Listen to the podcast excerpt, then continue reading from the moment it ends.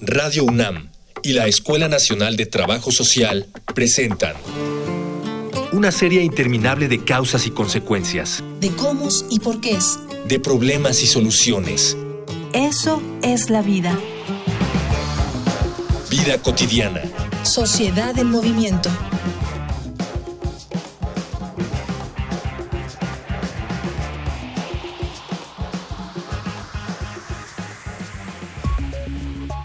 El origen de la civilización humana estuvo profundamente enlazado con su capacidad para socializar y compartir un espacio. Cuando los grupos nómadas encontraron dónde establecerse, seguramente también se enfrentaron al fenómeno de compartir un territorio que debía ser definido por límites imaginarios como cualquier otra especie animal. Estas ideas se han modificado a lo largo de la historia, pero en esencia se mantienen bajo la misma idea. Cada miembro de la sociedad tiene derecho de un espacio personal en el cual mantener su privacidad, pero al mismo tiempo existen espacios que no pertenecen a nadie y a la vez son de todos.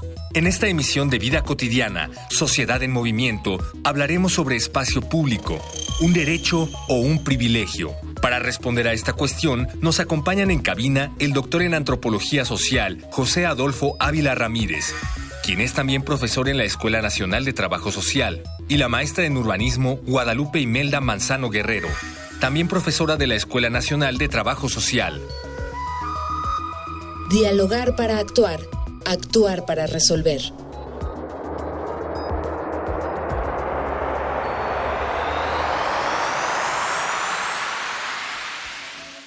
Pues estamos aquí ya iniciando este programa de vida cotidiana, Sociedad en Movimiento. Estoy con Ángeles Casillas y mi nombre es Gloria Tocunaga. Iniciamos, Ángeles. Bienvenidas, bienvenidos. Muy bonita tarde tengan todos los que nos escuchan. Gracias por todos los comentarios, sugerencias de temáticas, de verdad. Muy agradecidas estamos, Gloria. Hoy un tema sui generis, tema especial, espacio público, derecho o privilegio. Fíjense, todos nosotros tenemos una noción muy vaga a veces de lo que es el espacio público, ese espacio de convivencia, donde toda persona tiene derecho a circular sin ninguna restricción. Hoy vamos a hablar justamente de qué debemos entender por espacio público, algunos ejemplos que nuestros especialistas nos puedan compartir y sobre todo, qué problemáticas, qué limitantes en nuestra convivencia, en nuestra apropiación podemos tener. Antes, por favor, escuchen los diferentes medios de contacto, escríbanos. Facebook, Escuela Nacional de Trabajo Social, ENTS, UNAM. Twitter, arroba comunica, ENTS. Instagram, comunicación ENTS. Oiga, pues ya, escuchó usted, ahí, ahí nos podemos comunicar. Para eso son las redes sociales, para eso es la radio también, para comunicarnos y poder lograr grandes, grandes eh, cosas para este país. Mire, aquí ya está con nosotros el doctor José Adolfo Ávila Ramírez y la maestra Guadalupe Imelda Manso Guerrero para hablarnos de este tema. También de responsabilidades, ¿no? Porque también el espacio público creo que es de responsabilidades. Qué bueno que ya están con nosotros en este su programa, porque ustedes también son parte de la Escuela Nacional de Trabajo Social y de esta casa de estudios. Cuando hablamos de espacio público, ¿qué debemos entender?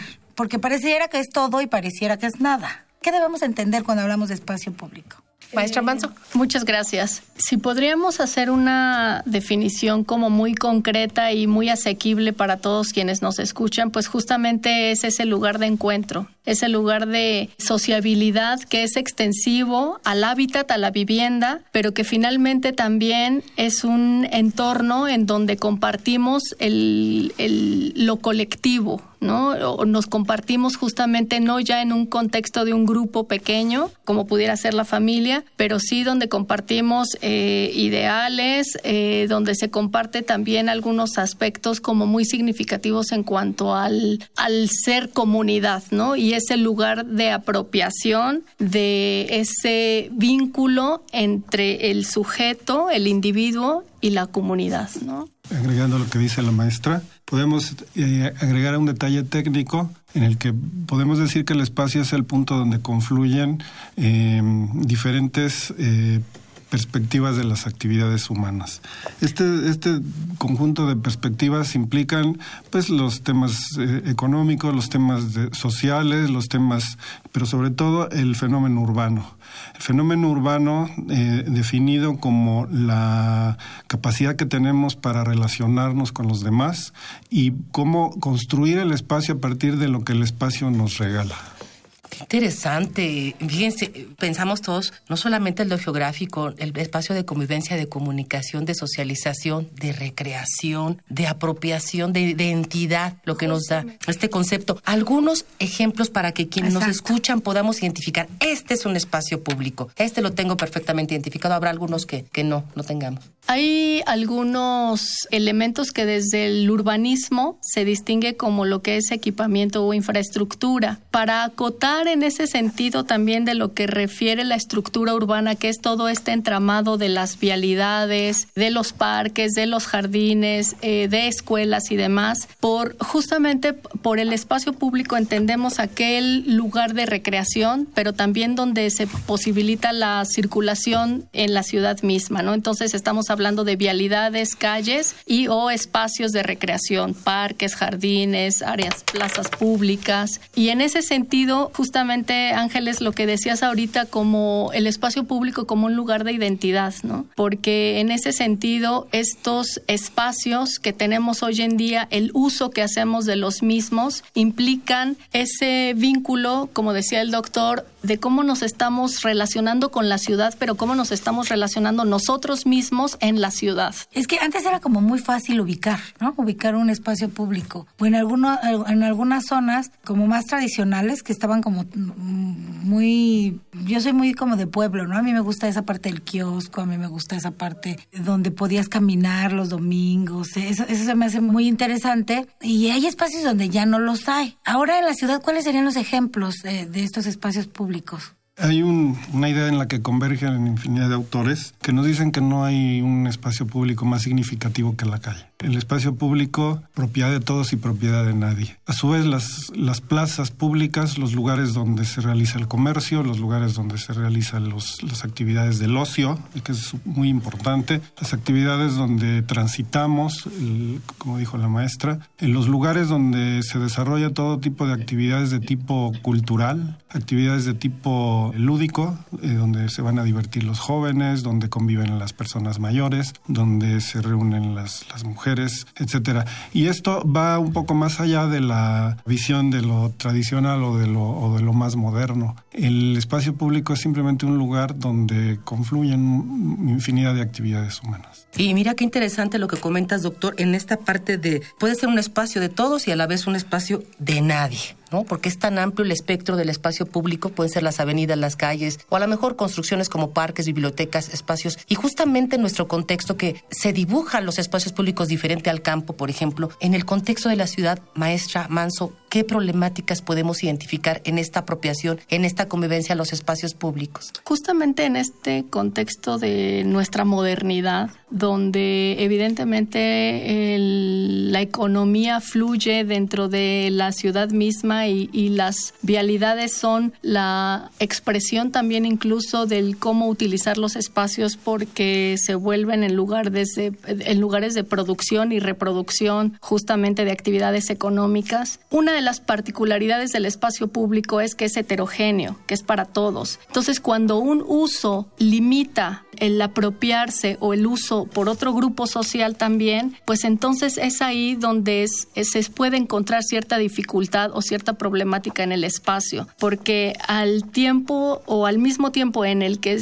está teniendo cierta actividad, un grupo de población está marginando esa, ese uso de, eh, por parte de otro, ¿no? Y en ese sentido también el uso del espacio público actualmente está perdiendo como ese sentido de colectividad porque también el espacio privado está ganando terreno, porque actividades eh, privadas de alguna manera están ocupando estos espacios y entonces eh, vuelven a los entornos como con una perspectiva de que si es público o es privado. A ver, eso, eso, me parece muy interesante. Les los voy a invitar a que escuchemos, eh, doctor José Ávila, maestra Imelda Manso, Ángeles Casillas. Vamos a escuchar una infografía. Infografía social. Se conoce como espacios públicos o espacios de propiedad pública a aquellos en los que la ciudadanía puede ejercitar el libre tránsito en paz y armonía sin que el paso sea restringido por ningún criterio de propiedad privada, salvo excepciones en los que se determine necesaria esta prohibición, como en zonas peligrosas. De acuerdo a esta definición, los espacios públicos son las principales vías de tránsito como calles, carreteras y plazas, así como edificios cuyo suelo sea propiedad pública, como las bibliotecas, escuelas, hospitales, ayuntamientos, estaciones, jardines, parques y espacios naturales. Lo anterior no evita que el mismo Estado imponga medidas que favorezcan la seguridad de la ciudadanía que hace uso de este suelo, como la vigilancia en escuelas y hospitales o los filtros de seguridad para evitar el robo de libros en las bibliotecas. Principalmente, el espacio público es el escenario de la interacción social cotidiana. Los ejemplos son fáciles de percibir. En él se realizan las actividades que satisfacen las necesidades urbanas colectivas que requieren de la participación colectiva, pues no pueden ejecutarse individualmente. Su accesibilidad les permite ser un elemento de convergencia entre la dimensión legal y la de uso. Sin embargo, se dan casos de espacios públicos que jurídicamente no lo son, como ya ejemplificaremos, o los que no estaban previstos como tales, como los edificios abandonados que espontáneamente pueden ser usados como públicos. Del mismo modo, existen también espacios de propiedad privada que por su naturaleza pueden ser confundidos con espacios públicos, pues reciben este mismo trato, pero no lo son, como los centros comerciales, algunos museos y otros recintos culturales. Estamos de regreso. Recuerden que estamos conversando con el doctor José Abel y con la maestra Imelda Manso sobre espacio público, derecho o privilegio. Decías, maestra Imelda, que había, se está desdibujando, que ya no tenemos como claridad. Danos ejemplos, porque a lo mejor lo tenemos enfrente y no nos damos cuenta que lo tenemos enfrente. Que ya nos ganó el espacio en privado. O que eso que yo pensaba que no era mío, también es mío. Y otra que me gustaría un poco abordar es también la responsabilidad que tenemos frente a los, de veras, eh, también son nuestros y también tendremos que darle algo. Y entonces, ejemplifícame un poco esta parte de que ya parece privado, pero es público. ¿Cómo, cómo es? Cuando la autoridad responsable que se encarga de regular el espacio público, como lo es EDUBI, ¿no? la Secretaría de Desarrollo Urbano y Vivienda, y que su objetivo es ordenar el territorio y que autoriza el uso de algún tipo de café, como lo comentábamos anteriormente. O sea, como estos cafés que están poniendo abajo de los puentes. No, no, no. los, eh, estos cafés que están en su local, pero que ocupan la vía ah, pública. Ya, la banqueta agarran y ya la banqueta, ya no, no te tienes que bajar de la banqueta. Exacto. Entonces, es esa apropiación del espacio público por un bien privado y que tú ya no puedes circular te pone en riesgo. Y por otro lado, también justamente lo que hablabas, ¿dónde queda la corresponsabilidad de quienes vivimos en la ciudad, de quienes ocupamos los espacios? Hay planteamientos en, desde el enfoque de cómo justamente reocupar los espacios a partir de las dos miradas, ¿no? O sea, de, considerar la participación de la población y justamente los propios, eh, la iniciativa privada, la iniciativa pública, las autoridades, pero que justamente pues se haga en conjunto, porque si no trabajamos todos también sobre espacios que son nuestros, pues entonces los vamos perdiendo, ¿no? Y bueno, esa es una cara de la moneda, la parte donde hay la apropiación de alguien para fines de lucro, pero también responde a necesidades económicas que a veces es tan complejo atender socialmente hablando. Podríamos ampliar, doctor, otras problemáticas que encontramos que tiene que ver inclusive con la presencia, decías, de repente de grupos que no necesariamente tienen un fin de lucro, pero que limitan, digamos, la, libre convivencia de otros más, ¿no? ¿Qué otros ejemplos podemos encontrar? Bien, pues podemos ver que se puede ver de los dos lados. Se puede ver cuando, cuando estos, eh, estas entidades privadas se apropian del espacio a, la manera del, del café, pero también hay mecanismos de respuesta para, digamos, para el para la parte no tan formal, digamos la no reconocida por, por, las instancias oficiales, que puede ser el comercio informal en sí mismo. Puede ser por otro lado la privatización de los espacios y por otro lado este tipo de lugares públicos que de repente cierran porque son fiestas patronales. Parece lejos, eh, eh, alejado de nosotros, pero no, son prácticas recurrentes en, nuestra ciudad. Digamos que son esas, esas tres cosas. Ocurren dentro de un marco de heterogeneidad social, como dice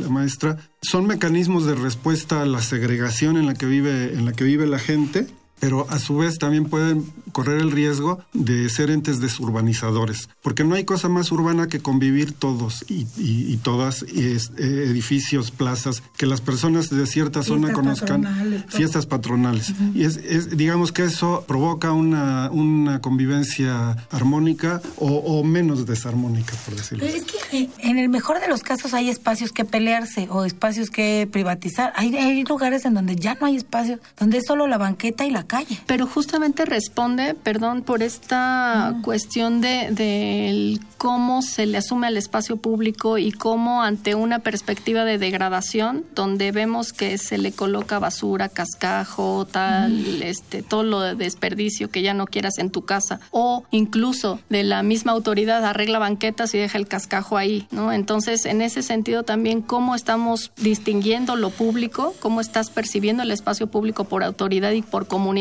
para que le des ese uso. Y entonces en ese sentido, ¿cómo nos apropiamos de él? Tan sencillo como en temporada de lluvias el hecho de que tiremos basura en la calle y que digamos, pues es que a mí no me toca. Entonces, como a mí no me inundo yo, pues que pase lo que pase, ¿no? Entonces, también en ese sentido, ¿cuál es esa corresponsabilidad en lo colectivo que te hace vivir en la ciudad y que te implica el hecho de que un espacio público es compartido y si te, toca. Y eso inclusive nos lleva a replantear el título del programa, si derecho o privilegio. Yo creo que cuando gozamos de un derecho ya es un, ya es un privilegio, ¿no? Pero entonces también tendrá que decir derecho y obligación, porque no solamente es la parte donde yo reconozco un espacio de convivencia, de socialización, al mismo tiempo que lo reconozco como mío, como algo donde no hay restricción para poder estar o participar, al mismo tiempo nos dificulta el que reconozcamos esas obligaciones que tenemos para con el uso que le damos a estos espacios públicos. Y hay otra vertiente que no tiene que ver con la cuestión de privada, ni los comercios, ni las, ni las fiestas patronales, tiene que ver con la seguridad,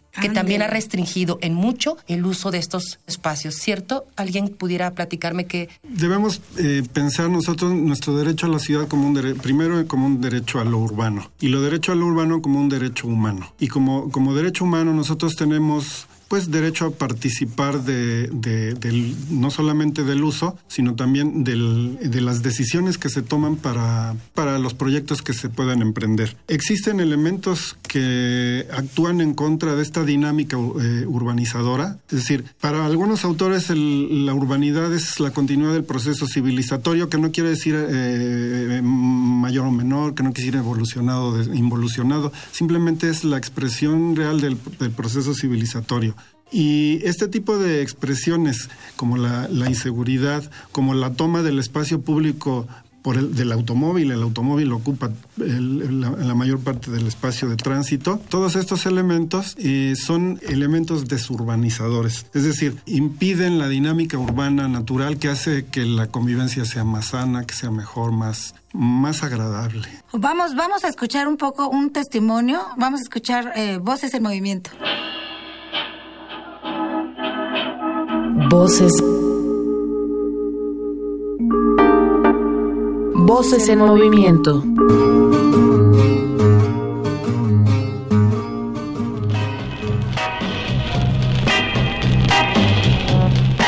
Soy el profesor Francisco Rodríguez Ramos y soy profesor de la Escuela Nacional de Trabajo Recurrentemente se ha escuchado que el espacio público es como un eje central de debate en la actualidad. La idea de las plazas, los parques, los jardines juegan eh, parte esencial del espacio público. Pero habría que agregar que no es solo eso, sino que es el lugar en donde se desarrolla y se refuerza el tejido social urbano la cohesión social y se desarrollan las prácticas de ciudadanía.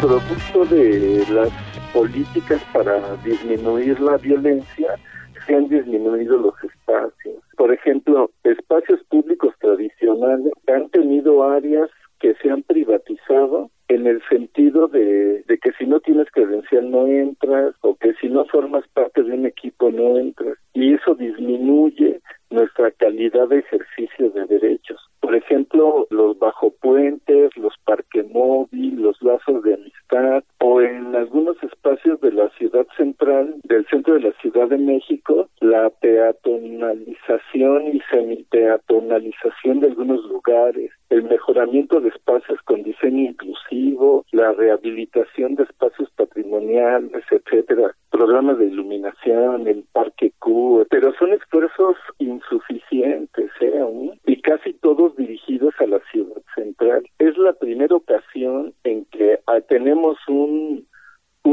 eh, este gobierno constituido básicamente por personalidades provenientes del mundo académico, cosa que se me hace muy importante. Se espera de los académicos precisamente un tratamiento diferente de los problemas de lo público y lo privado en la ciudad.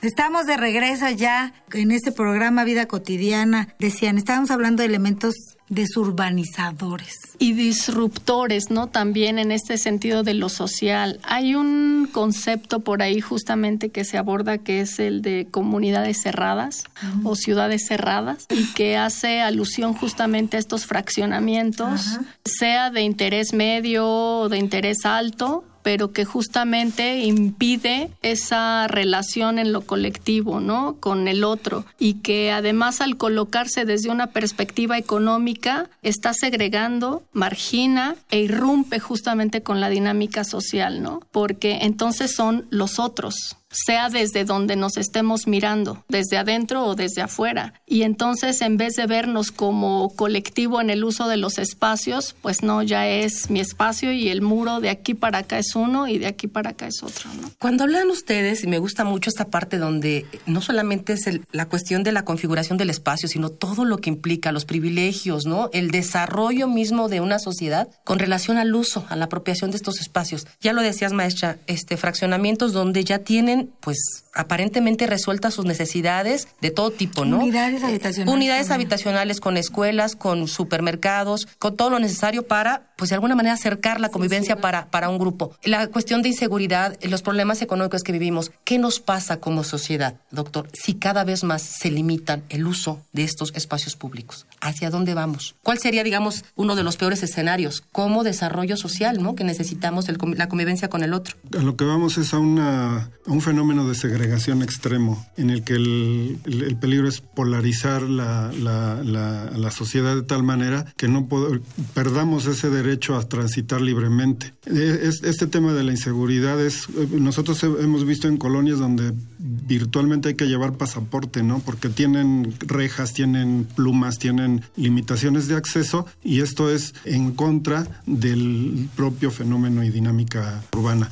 Y esto limita o autocensura el propio uso que tenemos o derecho del espacio, el derecho a la ciudad, el derecho a, convivir, el derecho a divertirnos, el derecho a transitar, el derecho a caminar, el derecho a, hacer del espacio eh, lo que nosotros entendemos que debe ser el espacio. Oiga, ¿y quién, quién regula el uso de estos espacios? Decían Sedubi, pero debe haber otras. Sedubi solo, ¿qué hace Sedubi? Solo nos organiza dónde ponernos y dónde no. Da los lineamientos en cuanto a ordenación del territorio en términos de la normativa, de qué es suelo urbano, qué es suelo de conservación, pero ya en lo local, a las alcaldías ya en este caso, es a quien le toca justamente administrar también estos respectivos espacios. Hay algunos otros, por ejemplo, en centros históricos que se manejan de manera diferente y que, por ejemplo, en el caso de nuestra ciudad, Centro Histórico de la Ciudad de México, le toca al, gobierno central, ¿no? Su, su, regulación. Pero también hay figuras por ahí, este, autoridad del espacio público, autoridad del centro histórico, que son instancias que se encargan también de emitir eh, juicios mediante investigación y demás también para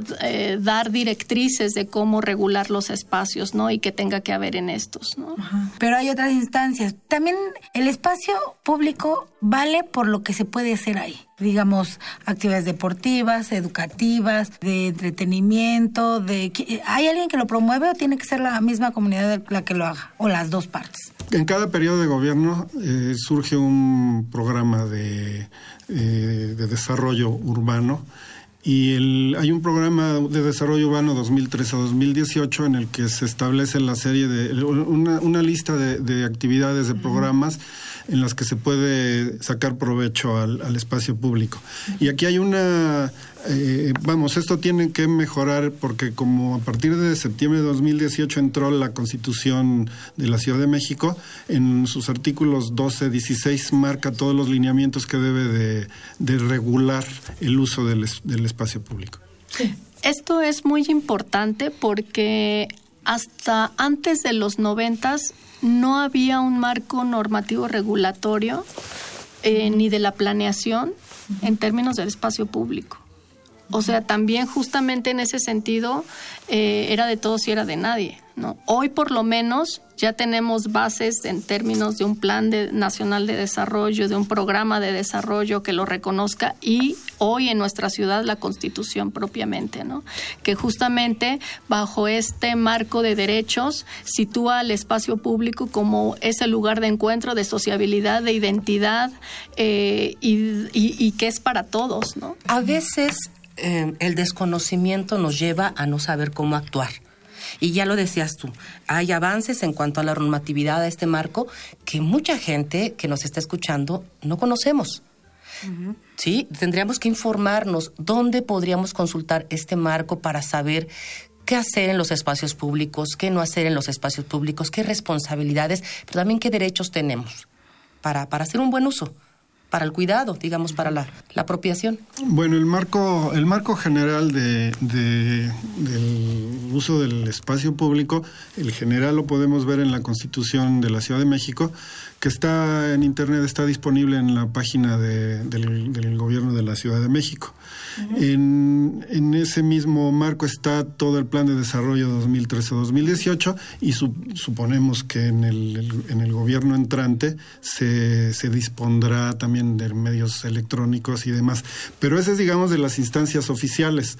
Pero también hay una, una serie de, de, de presiones o de invitaciones a supervisar el, la armonía en el comportamiento urbano que son las organizaciones las organizaciones civiles todas estas organizaciones que pugnaron por lo que se denomina la carta a la ciudad. La carta la carta a la ciudad que es un documento es un documento que que, que, surge a partir de los movimientos internacionales y en 2007 eh, hace tierra en México y en 2008 todo un procedimiento para captar las, los intereses de, de, las organizaciones sociales y de las personas interesadas en mejorar todo el, el contexto regulatorio. Ahora, hay también para acercarnos más a las comunidades eh, en nuestro interés por mejorar nuestros entornos, hay programas de desarrollo social o propios de Sedubi también que están colocados como para ello, ¿no? Uno de ellos es el programa de el programa de mejoramiento barrial comunitario, ¿no?